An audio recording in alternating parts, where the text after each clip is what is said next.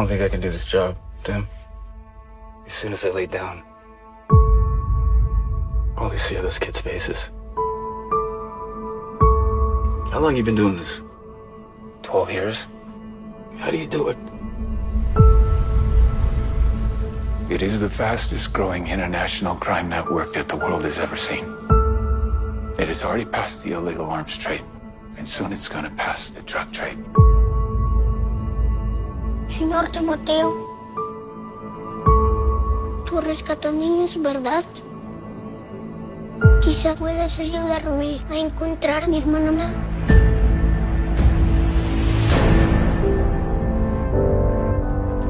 Imagine walking into a room right now, seeing an empty bed. What we do? We're Homeland Security. You know we can't go off rescuing kids in Colombia. Like This job tears you to pieces. This is my one chance to put those pieces back together. We're talking about extracting an 11 year old girl from an army of rebels. Not just her. I'm talking about rescuing hundreds of kids. She could be a block down the road, or she could be in Moscow, Bangkok, LA. Over two million children a year are being sucked into the deepest recesses of hell. If we do nothing, someday it's gonna reach the likes of you.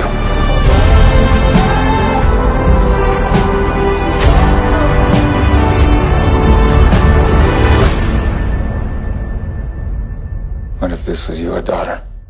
Wherever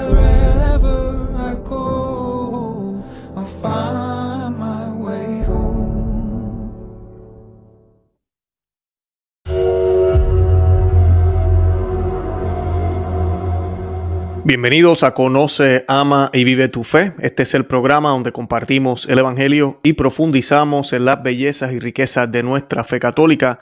Les habla su amigo y hermano Luis Román y quisiera recordarles que no podemos amar lo que no conocemos y que solo vivimos lo que amamos. Y como vieron, si es que no me han quitado el preview o el trailer en YouTube de la película Sound of Freedom o Sonido de Libertad en español, pues como vieron, esto es una película que está a punto de ser estrenada el 4 de julio y quise hacer este programa porque es importante este tema del tráfico humano. Es un tema que casi no se habla, muchas personas le dan vista larga, es un tema que de verdad no da placer hablarlo. Eh, siempre se piensa en niños, pero algo que no sabemos o que tal vez las personas no saben es que el tráfico humano es de todas las edades y para diferentes cosas, no solo para cosas sexuales o para la industria sexual, eh, ¿verdad? Lo que es la pornografía, la prostitución, no solo para eso, sino también para la venta de órganos, para trabajos forzados, eh, para muchísimas, muchísimas otras cosas que personas sin escrúpulos, personas tal vez con bastante dinero, pueden costear este tipo de, eh, de, trabajo, este tipo de transacción. Y estamos hablando de billones y billones de dólares. Y a mí me da pena decirlo aquí en el día de hoy, pero dos de las industrias que más han crecido después de la pandemia, antes y después, pero justo cuando sucede todo lo que sucedió con la crisis de salud, eh, fueron estas dos industrias, la industria de la pornografía, porque la gente se quedaba en la casa, y que estaban haciendo estupideces, viendo lo que no tenían que estar viendo. Y la otra industria que aumentó muchísimo fue esta industria, la industria del tráfico humano. ¿Y por qué aumentó tanto la industria del tráfico humano? Porque debido a la crisis muchas personas se estaban moviendo de lugar en lugar, de sitio en sitio. Eh, las fronteras, por ejemplo, las fronteras en el mundo, pero especialmente una de las fronteras que más es utilizada para esto es entre México y Estados Unidos, la realidad. Y por eso eh, siempre se habla de tener leyes, se habla de, de inmigración legal, de que hay que legalizar las cosas, de que debe haber un proceso. ¿Para qué? No es solo por el país que recibe, que se pone muy exigente y no quiere ayudar a los otros, no es eso, porque no tienen de todas formas ninguna obligación, incluso moral, de tener que dejarlos entrar. Ahora, definitivamente sí tenemos la obligación moral de ayudar al que más necesitado al que no tiene. Y con leyes, con legalizar se protege la vida de los que vienen, la vida de los que los reciben, la vida de los que trabajan en la frontera.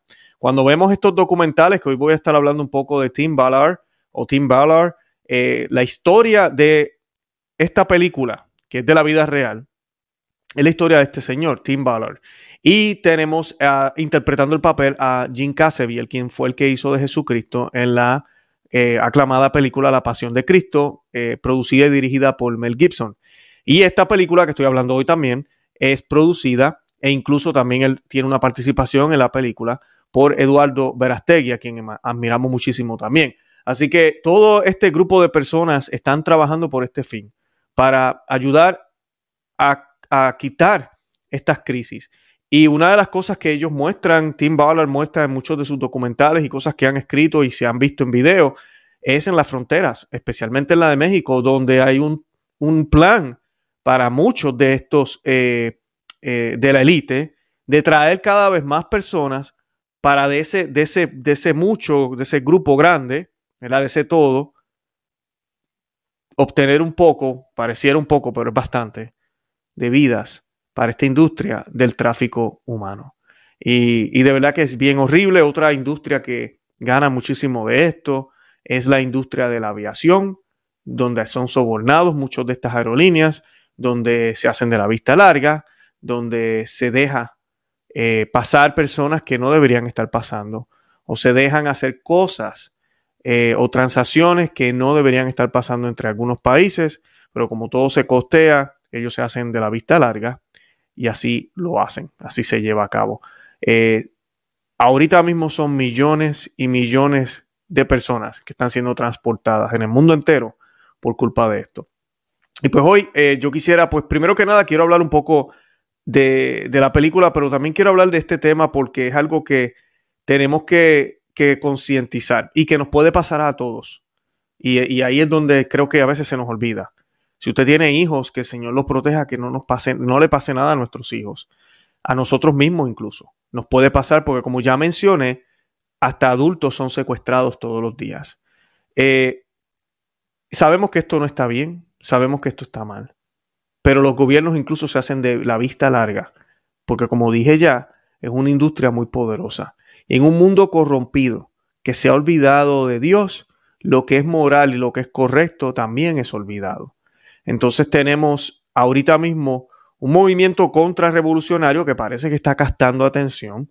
Hace poquito el señor Elon Musk de Twitter, el CEO de Twitter, eh, quien también es dueño de Tesla y que acaba de comprar eh, Twitter o está manejando Twitter, eh, dijo que, esta película la tenía que ver todo el mundo y ofreció su plataforma para poderla colocar también. No sabemos qué vaya a pasar, pero todo esto denota esta contrarrevolución que todavía existe, que tú y yo somos parte y que no debemos rendirnos. Por eso hoy mi exhortación es, si usted puede hacer una donación a la fundación de Tim Ballard, pero también ir y apoyar este tipo de trabajo, porque crea conciencia, crea conciencia en las personas, crea conciencia en los que en nosotros, el pueblo, que en un futuro estamos criando a los futuros líderes, que ojalá presten atención a este problema y se den cuenta que esto no es normal, que esto no está bien, que esto no es problema de otro o a cada cual que haga lo que le dé la gana. No, esto es un problema gravísimo, donde con, la, con el cuerpo, con el ser humano, no podemos jugar de esta manera.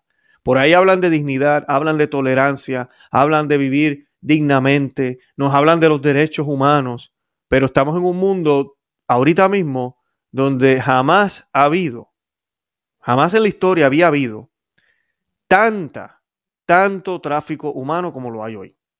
Y eso a veces la gente no lo puede creer. La Biblia nos dice eh, en muchísimos versículos que la, esclavitud en términos eh, modernos, como lo conocemos ahorita mismo, no está bien. Cuando la Biblia nos hablaba de la esclavitud, era básicamente un empleado.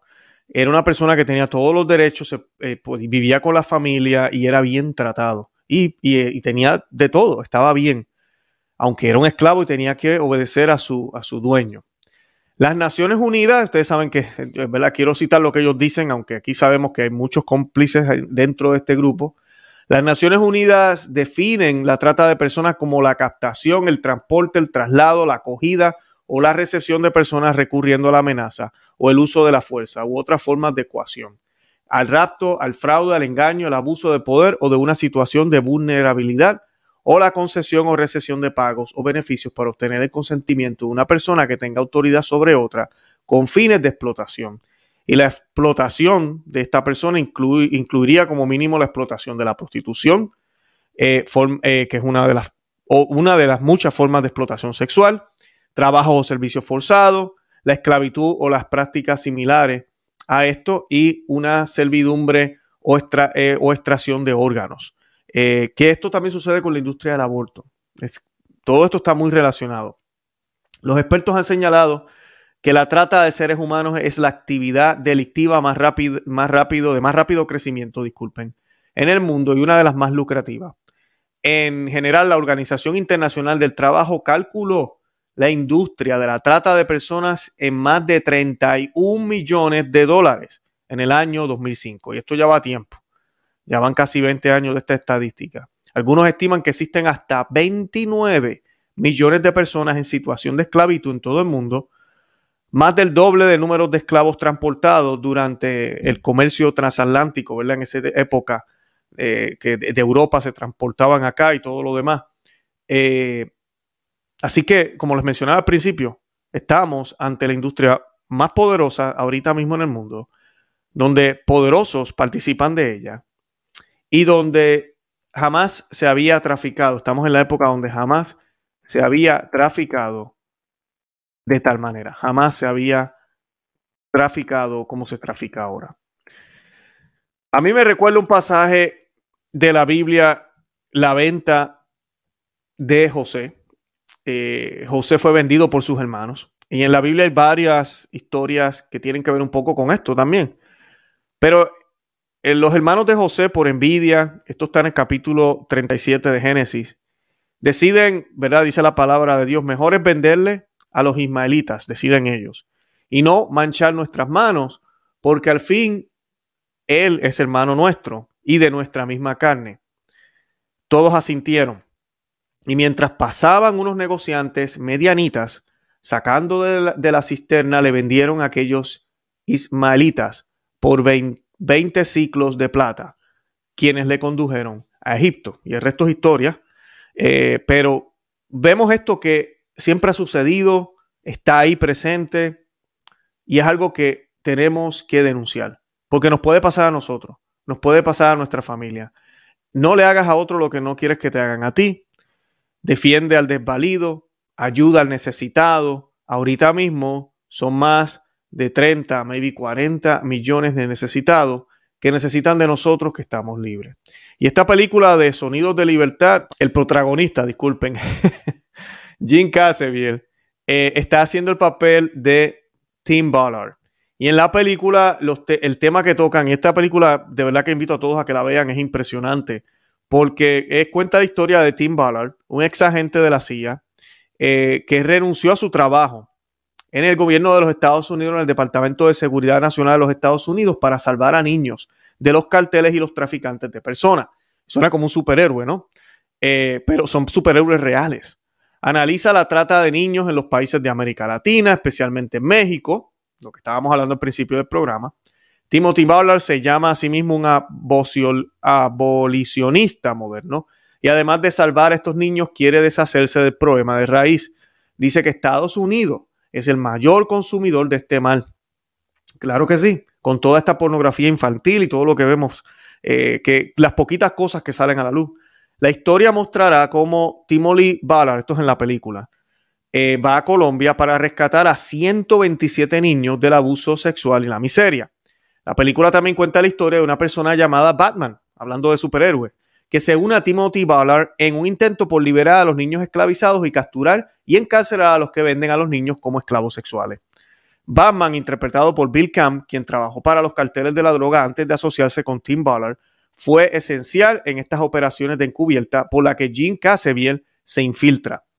Eh, también va detrás de la escena de la propia familia de Tim Ballard y como es debido a sus hijos que él sabe que está llamado a hacer este tipo de trabajo. A lo largo de la película, la esposa de Tim Ballard, Kathleen Ballard, interpretada por Mira Sorbino, es su columna vertebral y su apoyo. Por último, la película muestra a Tim Ballard eh, que termina adoptando a dos niños que salvó de una operación, lo que también es interesante, dado que Jim Cassabiel también ha adoptado niños. O sea que el, Tim Ballard es interpretado por Jim Cassabiel. En esta película también hay la participación de Eduardo Verastegui, quien es productor también, uno de los productores de, de, esta, de esta película. Y pues tenemos un elenco excelente, tenemos un tema importante, así que definitivamente tenemos que apoyarla. Y, la historia de este hombre pues es muy inspiradora, porque hoy en día muy pocos son los que están dispuestos a dejarlo todo por lo que creen. Muy pocos son los que están dispuestos a sacrificarlo todo por la verdad. Muy pocos son los que están dispuestos a arriesgar su vida si es necesario por los demás, para rescatarlos de las manos de la mentira, del demonio, de lo que sea. Y nosotros como cristianos deberíamos tener ese sentido, deberíamos tener ese sentimiento, deberíamos sentirnos atraídos a hacer eso mismo. ¿Qué pasa que no nos sentimos así? ¿Qué sucede que no, no nos damos de esa manera como a veces se dan otras personas?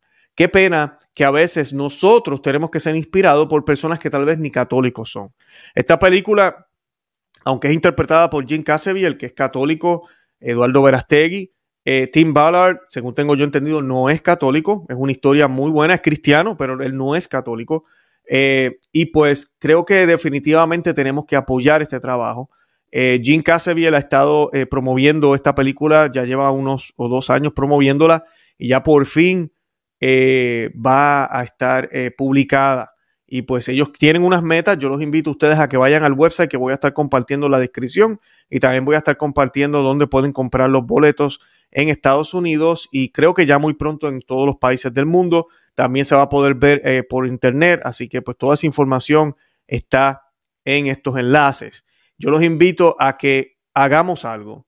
A veces no tenemos mucho dinero, pero una donación ayuda muchísimo a estas organizaciones que rescatan miles y miles de personas todos los años. Voy a dejar también el enlace para eso. Además de eso, también el apoyar este tipo de trabajo de películas.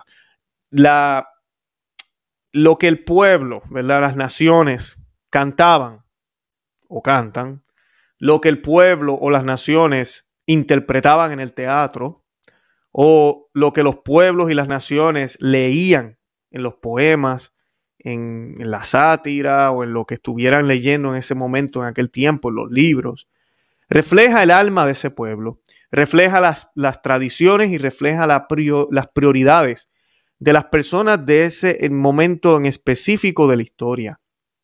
No es accidente ver cómo en cierto momento de la historia todo era enfocado en Jesús, en Cristo, en, todo lo que era católico.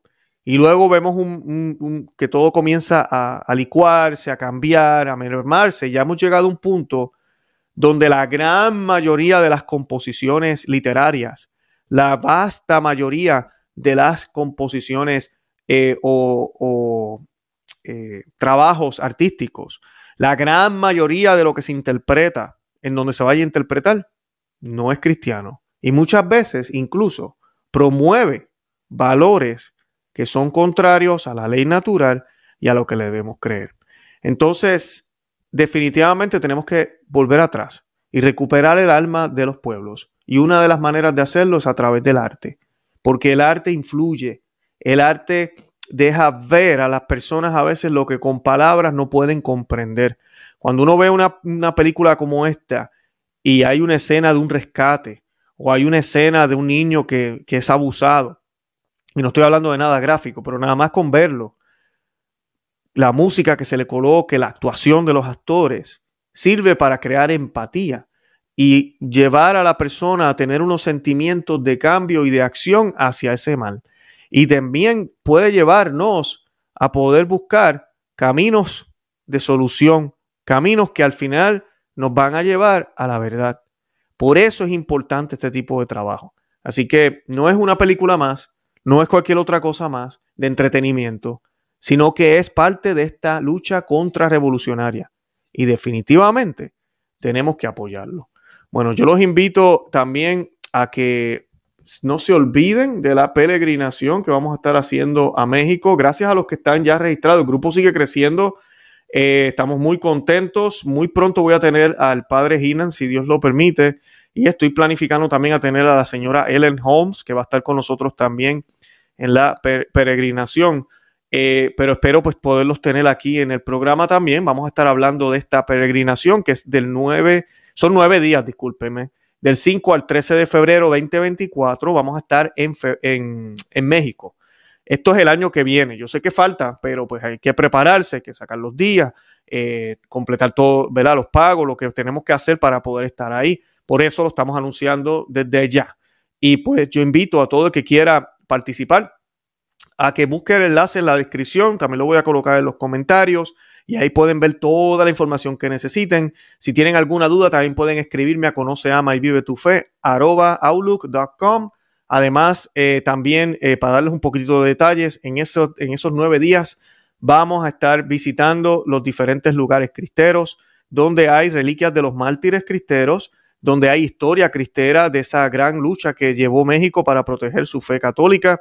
Y vamos a estar también visitando la Basílica de Nuestra Señora de Guadalupe. Vamos a tener misa tradicional todos los días porque vamos acompañados del padre Daniel Ginan de la Fraternidad Sacerdotal San Pedro. Eh, va a ser unos días de, recogimiento, de aprendizaje, eh, de preparación para la cuaresma, porque es justo antes de la cuaresma del año que viene.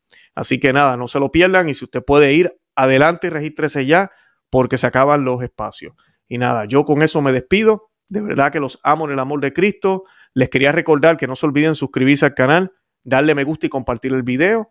Y Santa María, ora pro nobis. Que Dios me los bendiga. Bye bye.